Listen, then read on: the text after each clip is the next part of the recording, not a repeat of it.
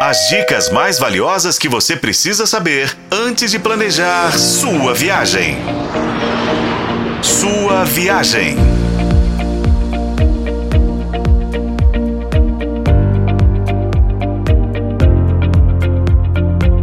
Bem-vindo à sua viagem, o seu canal de turismo na FM O Tempo.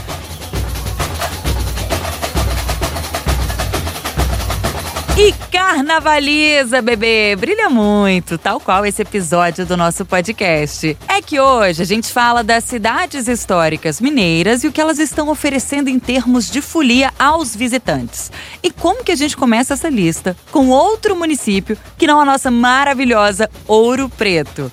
A primeira cidade brasileira e uma das primeiras do mundo a ser declarada Patrimônio Cultural da Humanidade pela Unesco. Fica a menos de duas horinhas de estrada aqui da capital mineira e tem um dos carnavais mais tradicionais de toda Minas Gerais. Neste ano, a folia quase que ficou comprometida, gente, já que o Ministério Público tinha embargado os eventos lá na Praça Tiradentes. Isso desde o ano passado, quando rolou um curto-circuito no Museu da Inconfidência.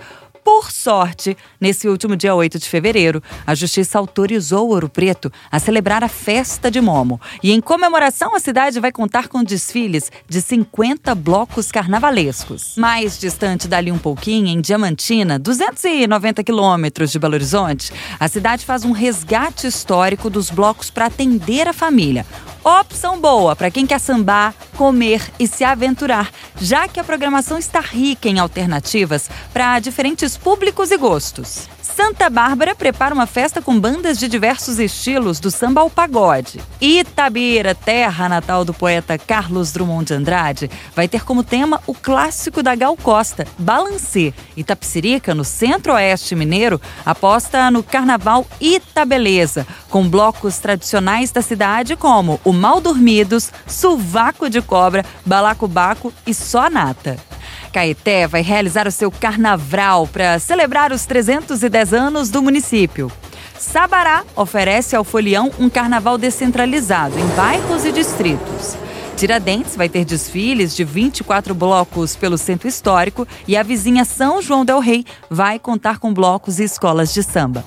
Fica aqui a dica para quem gosta de carnaval tradicional e longe das multidões, do trânsito engarrafado, daquela barulheira 24 horas. Com colaboração de Paulo Campos, eu sou a Renata Zacarone e este foi o podcast Sua Viagem.